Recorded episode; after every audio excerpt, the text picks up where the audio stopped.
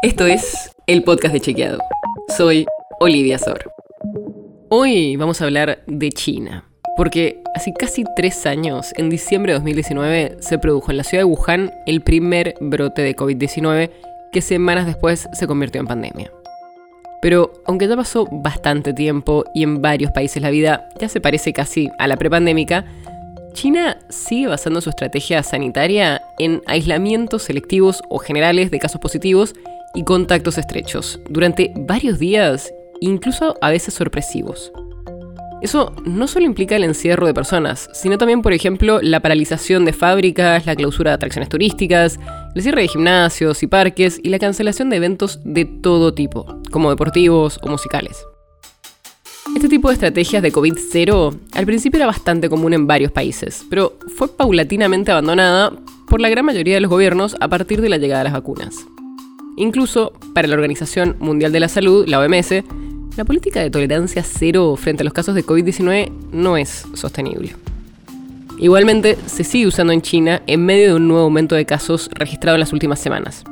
Y en ese contexto hubo varias protestas que se desataron después de un incendio en el que fallecieron 10 personas. Y según se quejaron algunos ciudadanos chinos, el confinamiento retrasó el ingreso de los bomberos.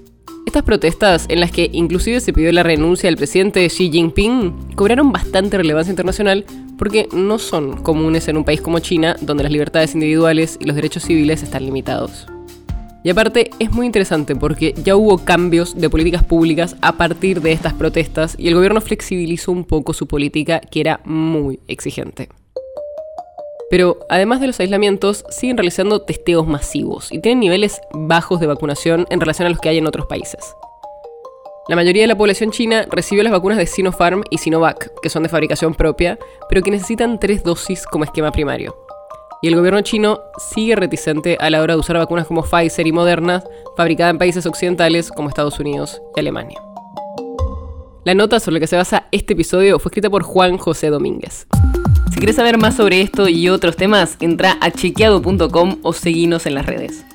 El podcast de Chequeado es un espacio en el que de lunes a viernes te contamos qué de lo que escuchaste o circuló es verdadero o falso.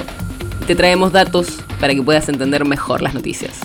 Si tienes una idea, algún tema del que te gustaría que hablemos en un próximo episodio, escribinos a podcast.chequeado.com. Y si te gustó este episodio, seguinos en Spotify o en tu app de podcast favorita y recomendanos a tus amigos.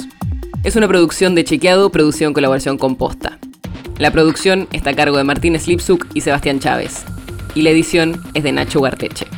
Yo soy Olivia Sor. Hasta mañana.